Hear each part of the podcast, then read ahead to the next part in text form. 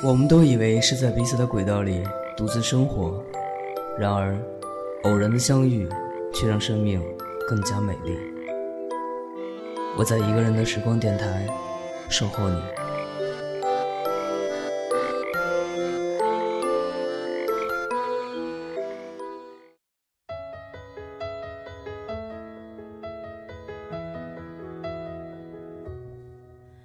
When the weight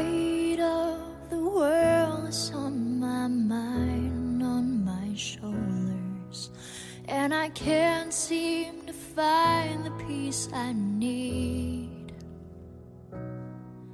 When the burning battered ground beneath my feet is getting colder, that's when you call me close to you.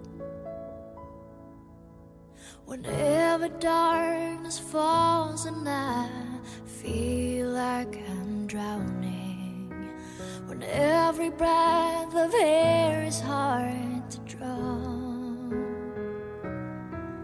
where my heart feels like a stone and I'm struggling on my own, I turn around and find